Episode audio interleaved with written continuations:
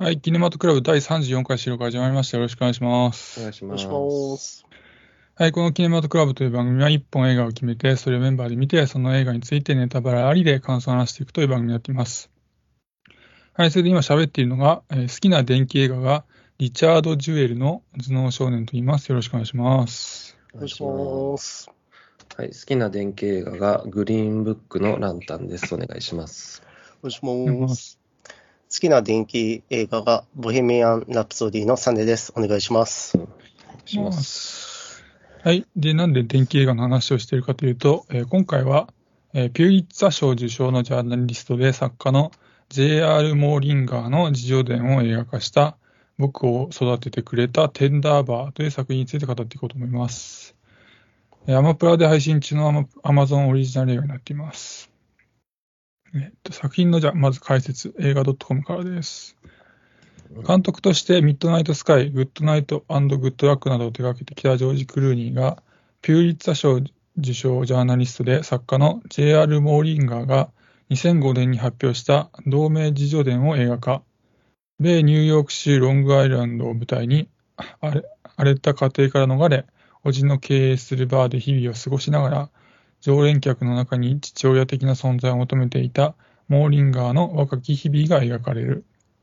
ベン・アフレックが叔父役を務め、レディープレイヤー1のタイ・シェリダンがモーリンガーの役、バック・トゥ・ザ・フューチャーシリーズのクリストファー・ロイドが祖父役として出演しているという作品になっています。はい。はい。じゃあ、早速感想を話していこうと思うんですが、えー二人はえー僕を育ててくれたテンダーバーはどうでしたでしょうか？はい、えっと、その、え、なんだろうな、映画ならではの起伏っていうのが少なくて、そうですね。うん、淡々と描かれた、まあ、凡庸なストーリーっていう感じで、まあ、そこが魅力的だっていう人もいれば、うん。まあ、退屈だっていう人もいると思うんですけど、うん僕は、まあ、やや退屈に感じましたね。うん。うん。うんと、ベン・アフレック演じるおじさんの、まあ、知的なメンターとしての役柄っていうのは確かに魅力だったし、うん。あとまあ、えっと、ベン・アフレックの過去作で言うと、あの、グッドウィル・ハンティングの時みたいな、こう、うん。主人公を陰ながら導く役っていうのは僕もいいなと思ったんですけど、うん。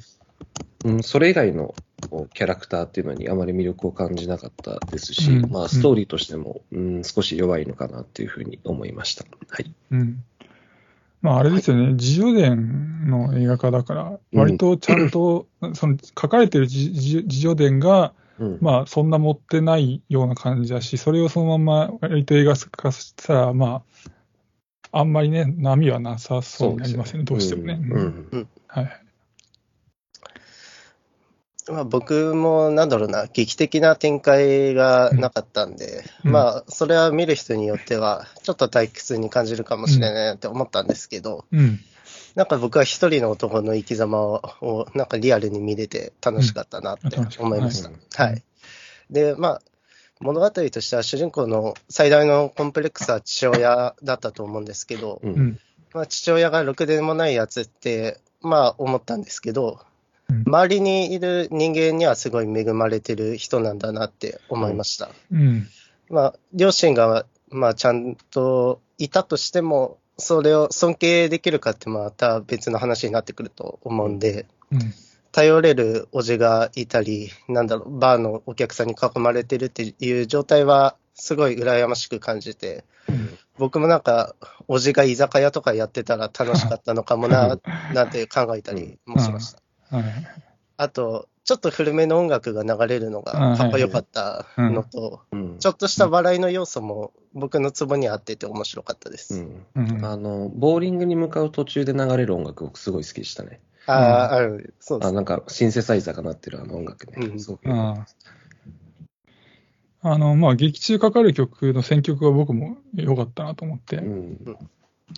あの、まあ、当時流行りの、あの、ポール・サイモンとかね、ジャクソン・ブラウンとか、あのスティーリー・ダンとかかかってたんですけど、まあ特に良かったのがね、あもう、あの、い最後、いきなり話になっちゃいますけど、うん。あの、最後ね、あの、まあ、JR、あの、主人公のことですけど、うん。JR が、あの、おじさんにもらった車を走らせながら、あの、モノローグでね、あの、ラッキーなことに自転が流行っていたっつって終わるんですけど、はいはいはい。まあ、そのバックで、あの、スティーリー・ダンの Do It Again っていう曲がかかっていて、まあ、そこは特に好きで、あの、なんか終わり方が好きな映画に入る一本だったかなと思って、うんで、そこからのあのエンドロールとかも、なんか画面分割する感じとかの映画、なんかおしゃれで良かったなと思って、僕も、あの、曲は良かったです。好きでした。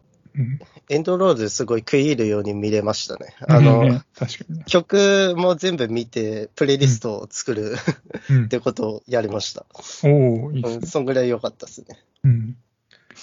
あの、個人的にそのディッキンズバーの描写はちょっとなんか美化されすぎてんじゃねえかなって僕思いましたね、でも。ああの、なんだろうな、僕もまあ馴染みない、馴染みの居酒屋っていうのはあるんですけど、うん。まあ確かにすごくいい場所なんですよ。あの、昔ながらの居酒屋って感じで、うんうんいろんな人がいるし、その人たちと会話するのは楽しいんですけど、うん基本的にみんな酔っ払いなので、やっぱり嫌な思いを そうする瞬間っていうのも結構あるわけで、うん。まあそこはまあわざわざ描く必要がないっていうんで描いてないと思うんですけど、ううんん。うん。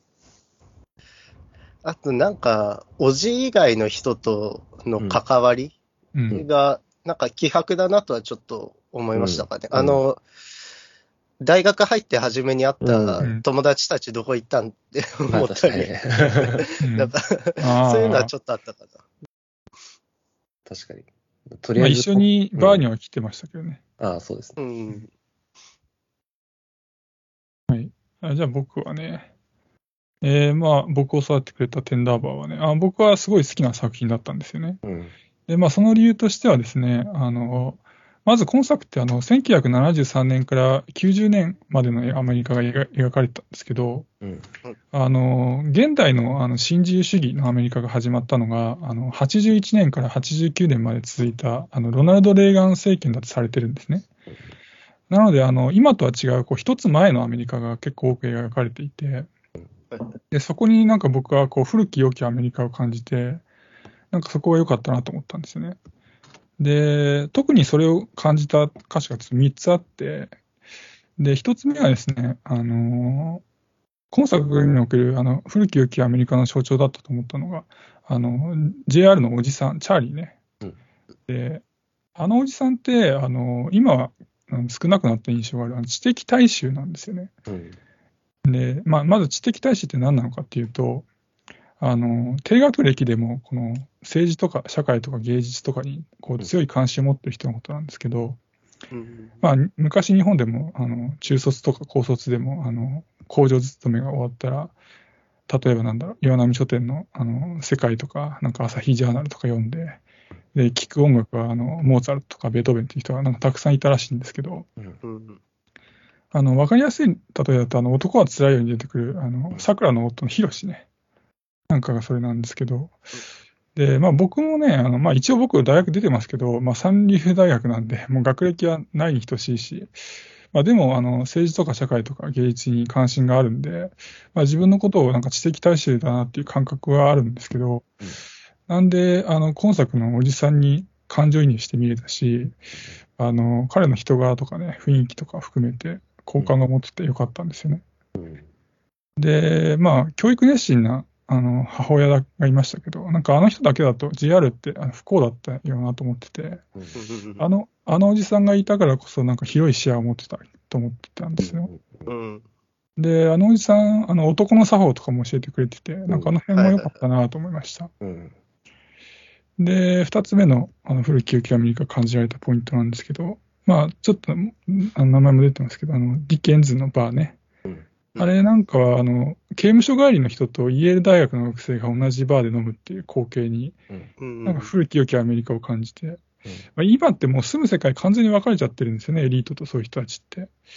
まあ、だからこそ、まあ、これだけ分断が起きてると思うんですけど、まあ、なので、あのバーも良かったなと思って。うん、で、まあ、3つ目としては、あの主人公のあの JR とルームメイトだった黒人青年がいましたけど、はいはいまあ、彼がね、あの劇中あの、自分たちがイェール大学に入れたこととかだったり、あの恵まれた状況について、あのまぐれであって、もう運が良かっただけであって、もうラッキーな生死のおかげなんだって何度も言うんですよ。うん。で、あの黒人青年の考え方って、あの、もう現代アメリカのこのエリート大学生たちの、この成功に対する考え方とは全然違う、あの、謙虚な考え方で、うんそこに好感を持ったんですよね。うん。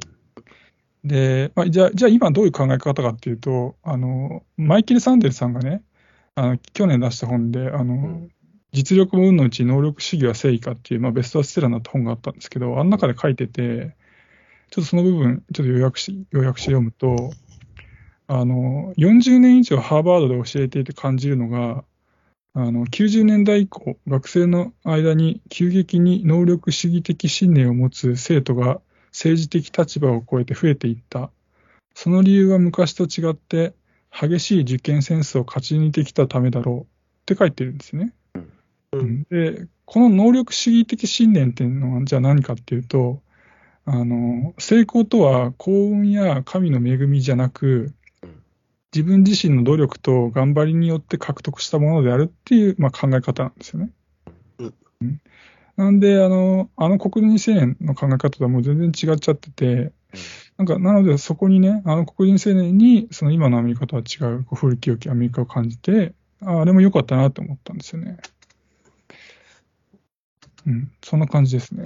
なんか古き良きで言うと、うん、なんかオチに車をプレゼントするっていうのも、はいはいはい。なんか古き良き感じしますよ。うんうんうんなんかおじさんかっけえなってなりましたね。うんまあもう日本は完全にそうじゃなくなっちゃいましたよね。いわゆるそのお大人っていうのは車を持つことだっていう考え方はもう、あ日本では完全になくなったんだけど、うんアメリカでも徐々になくなりつつあると思うんだけど、まあ地方ではあるのかな。あれって結局、あの馬なんですよね。昔でいうところの。うんうんうん昔アメリカは馬を持ってこそ大人っていうのだったわけだけど、馬がなく、うん使わなくななくなって、それが自動車になったわけじゃないですか。うん今は、うん、どうなのかちょっとあれだけどね、微妙なところだと思いますけど。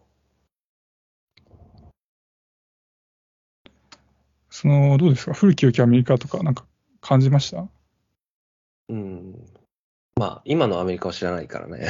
うん あそうそう、だからそれが古き良きものなのかっていうのもちょっと、うん、分かりかねたんですけど、まあ雰囲気としてはいいなと思いましたけどね。うん。あの、ボーリングのピンが細かったり、球がちっちゃいのはあれ、時代なんですかね。いや、あれはね、あの、なんだっけな。キャキャンドル、キャンドルピンボーリングだっけな、確か。うんうんっていうなんか名前が別にあって、別のボーリングとしてああるんですよあ、そうなんです。そうなんですそうそう別物なんだ、あれは。アメリカのなんか一部地域でね、はやってるらしいですよ。今でも？いえ今でも今でも、キャンドルピえンボーリングとか。や、なんか単純に、そのボーリングって2回投げるじゃないですか。で、うん。1回目投げて倒れたピンを、はいこう、まあ、機械でこうスイープしてうん2投目投げるわけですけど、はいそあの時代はまだ多分その技術がなくて、こう、なんかこう、ボーリングが倒れたピンがそのままで、え2投目を投げるみたいな、なんか別の競技性があったじゃないですか。なんか、うんだか、ら、技術の進歩でボーリングは、こう、別の競技性に進化したものだと思ったんですけど、別のものなんですね。違う違う違う。うん。いやだって、日本であのボーリングブームってあったじゃないですか、昔、はいはい50年代とか60年代ぐらい。あの頃だってもう今と同じですよ。あの機械が出てきてあ、そうなんだ。ピンを弾くっていうのだから。うんで、あれ、キャンドルピンボーリングはあの 1, 1回に3回投げていいんですよね。うーん。うん。そう2回じゃなくて。そうそうそう。だからルールも違うんですよね。うん。なるほど。うん。で、あと、おあ、いいですか？話して。はいはい、どうぞ。あの、おじさん以外のキャラクターに魅力がないっていうふうに言ったんですけど、うん。その中でも、その JR の初恋の相手であるシドニーは特に魅力がねえな、こいつと思ってて、僕。うん。なんかその出会いとしても別にそんなドラマチックな出会いじゃないし、その一度目の別れがあってからたびたび登場させるほど、うん、JR の人生に重要な存在とは思えないというか、見てる方からすると、こう、一回セックスしただけの相手で、うん。うん、彼女の魅力的なところっていうのがなかなか伝わってこなかったんですけど、うん。こう、であるにもかかわらず JR をこう、JR はこう、大学を卒業してからも、こう、シドニーに端的しているというかね、9回も振られてるのに、うん。なんかずっとシドニーの話をしてて、うん、なんかストーカーの自伝映画見せられてる気分になりました。いや、だから、あそこも、だから含めて、やっぱり、その、うん。なんていうのかな、いわゆる劇映画ではちょっと理解しがたいようなうんうん。人の心の様子っていうか、だからそ、やっぱり自叙伝が普通に盛らずに書かれていて、それを盛らずに映画化すると、そうですよね。普通に見て、え？っていう、なんで惹かれるの？ってんで、でもやっぱ人が人を好きなのはそういうもんじゃないですか。まあなんかよくわかんないけど、うん好きになっちゃってって、燃え上が、特に若い頃とかそうだと思うんだけど、うん。うんまあ特に初恋ですし。そうそうそうそう。だからそ、それもそ、まあ、いや、本当にだから自叙伝をちゃんと映画したんだなっていう。だからそこもやっぱ評価分かれますよね。うん、そうですよね。まあ、真確かに、うん。うんあんま魅力はつか伝わってこなかったんで、うん。ただの小悪魔みたいな感じ。うん他の彼がいるって言われたとき、おいって、もう声出ちゃいました。うん。なんだそれって。うん。はいはい。だからあれかな、その、だから自叙伝を映画化しましたって言って、え、そんなストーリー本当に、本当かよ、持ってんじゃねえのかよっていう、あんまり、なんてそ、そそっち方向行くとそういう声も出てきそうだし、逆に本当にちゃんと自叙伝を映画すると、なんか凡庸だなってななるしっていうね。うん難しいっちゃ難しいような気もしましたけどね。うん。まあでもその凡庸なこう人生っていう中でも、こう、うん、魅力的なおじさんに目をつけて、そこをやっぱり魅力的に描けてるっていう点は、まあ、うん敬眼というべきというか、まあ、作家としてかなり優秀なんだろうなと思いましたよね。うん多分、事前、まあ、映画化されてるわけだから、それなりに人気があるというか、売れたものだと思うんで、うん。この、この内容でそんだけ売れるってことは、よっぽど文章が面白いとか、そういうことだろうなって思いますよ。うんうん。やっぱアメリカ人って、だから僕が言った古き良きアメリカっていうものも当然もっと強く感じたりもして、そこが受けたとかあるのかもな、かもしれないななんてちょっと思いましたよね。うん。なんかあれですよ、アカデミー賞に絡んでくる可能性あるらしいですよ。マジっすか？ええうん、きーあき昨日かな？あの、え映画配給会社の人がツイートしてて、えうん。テンダーバーはアカデミー賞絡んでくる可能性がある。はあ。そこまでではあれですか、やっぱり。うん。感じ、感じある。あれですか？ね。評価しにくそうなんだよな。いや、僕、アメリカはね、結構ね、アメリカの歴史とか結構好きで、うん。うん、なんか番組見たりとか本読んだりしてるから、うん。そそういう人の方が刺さるんかもしれない。うん。まあなんか事前映画って、まあその人の人生を描いているものでもあるけど、やっぱりこう、うん。テーマとしては例えば、まあグリーンブックであれば人種差別とか、まあ、うん。そうだな、スキンとかもそうでしたよね。なうん。あ2、3年前のスキンという映画も事前映画っていうんであれば、まあうん差別的なテーマを取り扱ったものだし、っていうのとで考えると、まあアメリカ全としてて牧歌的ではあるけど、まあテーマ性にちょっと欠けるような気がするんですけど、うんうんそうか、うん。アカデミー賞。うん。まあ、いわゆるその最近流行りのね、黒人差別だとかなんとか、トランプに絡めてとか、そういうの全然ない,、ないですもんねうん、。そうですね。うんなんか、いつの時代でも作られそうなものでもあるし。とにかく父親が嫌なやつっていう感じですよね。まあ、んでもなんだろう、父親にをあえてフォローするんであれば、酒さえなきゃちょっとマシだったかもしれないけどね。あああ、うん確かに。うん。あの、その酒の話で言うと、ちょっと僕気になったシーンが一個あって、うんあの、イェール大学の面接に向かうっていう電車の車内で、はいはいあの、うんと向かい合った牧師かなんかに新聞紙を渡すじゃないですか。はい。うん貸すじゃないですか。で、その時にバッグの中に酒が入ってて、なんかあれはちょっと父親の影を感じるんですよね、僕は。あのワンシーンに。あ、そっか、あれ酒だったのか。ああれ酒だったんですね。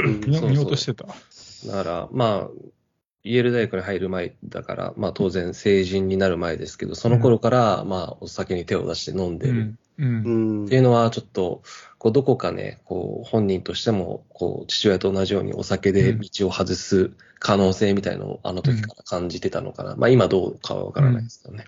うんうんまあ、あれですね、そのその話で今、ふっと思いついたのが、あの JR があの、なんだっけ、ニューヨーク・タイムズで仕事を、なんか、やっぱりちょっと、せなんだ、専属みたいなのは無理だって言われて、うん。うん落ち込んで、なんか酒飲んで、なんか眠っちゃうようなシーンありましたね、確かに。はい。う。うんんあれで、ああすごい印象的で、うん。あの、寝ちゃうと、あの、あの子供の頃の自分に、あの、うんが出てきて夢の中で、説教されるね。そうそう、今の現状について説教されるシーンがあって、うん。あれがね、もしあんな夢見たらすごい凹むなと思って、なんかゾッとしたんですよね。うん。そんな記憶がありますね。うん。あそこは印象的でした。う。うんんそうだな。まあ、あと、まあ僕はの、まあ、あんまり乗れなかったという話をしてますけど、い。いところを、うん。うんと言うと、その、ボーリングでね、ベン・アフレックが JR に対して言った、こう、うん。人は一人でも平気、中途半端な関係は不要っていう言葉、まあ、これは本当にその通りだなと思って、ちょっと印象に残ったのと、うん。あとそのどうしようもない父親との決着に、こう、おじさんとの触れ合いの中で獲得した知性っていうのを利用するうん。点っていうのもすごく良かったし、まあ、それがその結果、こう、誰かの助けになるっていうのもうん良かったなっていうふうに思います。うん。あと僕が好きだったところはね、あの、JR の祖父役に、まあ、クリストファー・ロイド出てましたけど、うん。うん。まあ、僕、あの、バック・トゥ・ザ・フューチャーがオールタイムベストなんで、あ、まだ元気なんだと思ってうん。嬉しかったのと、あの、彼がおしゃれして、あの JR の学校行事に参加するってシーンが、うんうんうんうん。そこはなんかほっこりして好きなシーンでした。うんほっこりもしたし、やっぱか、やっぱね、あれだけ、うん、もうなんだ80いつ、うん。だけど、かっこいいおしゃれするとかっこいいですよね、うんやっぱね。かっこよかったし、あの、昔のままねっておばあちゃんが言うとこがすごい良かったですね。うんで、それ見てお母さんが泣いてるっていうところ、うん面白かったです。だからあれ、今80代ってバック・トゥ・ザ・フューチャーの頃いくつだったって、40代とかですよ、じゃ全然見えないですね、40代。はい。あとはどうでしょうか。うん。まあ、そんなところなんですけど、あと、まあ、僕、うん。タイシェリダンの顔、ちょっと嫌いだなと思って、なんか、あ なんか、生理的にちょっと受け付けない顔してますねう、ん。タイシェリダンの。イケメンって言うのかな？僕もあんまイケメンだと思わないんだけどな。うん、なんかね、情けないというか、うん。まあ、だから、あの顔も相まって、こう、まあ、モラトリアムを描いてるっていうのはわかるんだけど、うんまあ、本人がこう、物のような感じでね、こう、うん。浮いては流される感じじゃないですか。うんあの誰かに流されるみたいな。うんだからあのキャラクターと、その本人の顔っていうのも相まって、ちょっとイライラしましたね、正直う。ね。うんんベン・アフレックはいいですか？ベン・アフレックはかっこいいですね、やっぱり。ベン・アフレックかっこいいよかったな、うん。あの、僕が去年1位にした決闘裁判にもああ出てたんですけど、そうですね。ん。本当にかっこいい。うん。身長でかいし、うんなん。か、男って感じがして、うん。かっこよかったです。ヒゲが武将ヒゲになっててもかっこいいっていうね。うん。ラストとか。ね。はい。どうですか？なあと、そんなとこです。うんですかね？はいもう、そんなとこですね。はい。僕は好きだったけど、ランタンさんはいまいち乗れずで、うんサネさんは、まあそこそこ面白かった。そこそこって感じです。うんはい。まあ、なんだろう、アカデミー賞とか関心ある人もいるだろうから、うんもしよかったらね、アカデミー賞3月ですから、うんそなんか、見てもいいかもしれないです。名作って感じじゃないけど、でも、うん佳作っていう感じで、うんあの、うん全然見てよかった作品ではありました。多分、うん1年後内容覚えてないでしょうけど、でもよかった。よかった。まあ、内容ってあるようでないような気もしますね。うんなんか雰囲気がいいっていうかね。うん。うん。別にそれ、なんかたまに雰囲気映画っつって、けなしのうん。あ言われるけど、ど、そういうことじゃなくて、そういうことじゃないです。うんそういうことじゃなくてね。うん、雰囲気はすごい、もう、あのうん、はい、ストレートに良かったです。ううんんはいうんはい、じゃあ、まあ今日はこの辺でいいですか？はい。はい。はいはい、じゃあ今日はこの辺にしておきます。ありがとうございました。失礼しありがとうごまざいました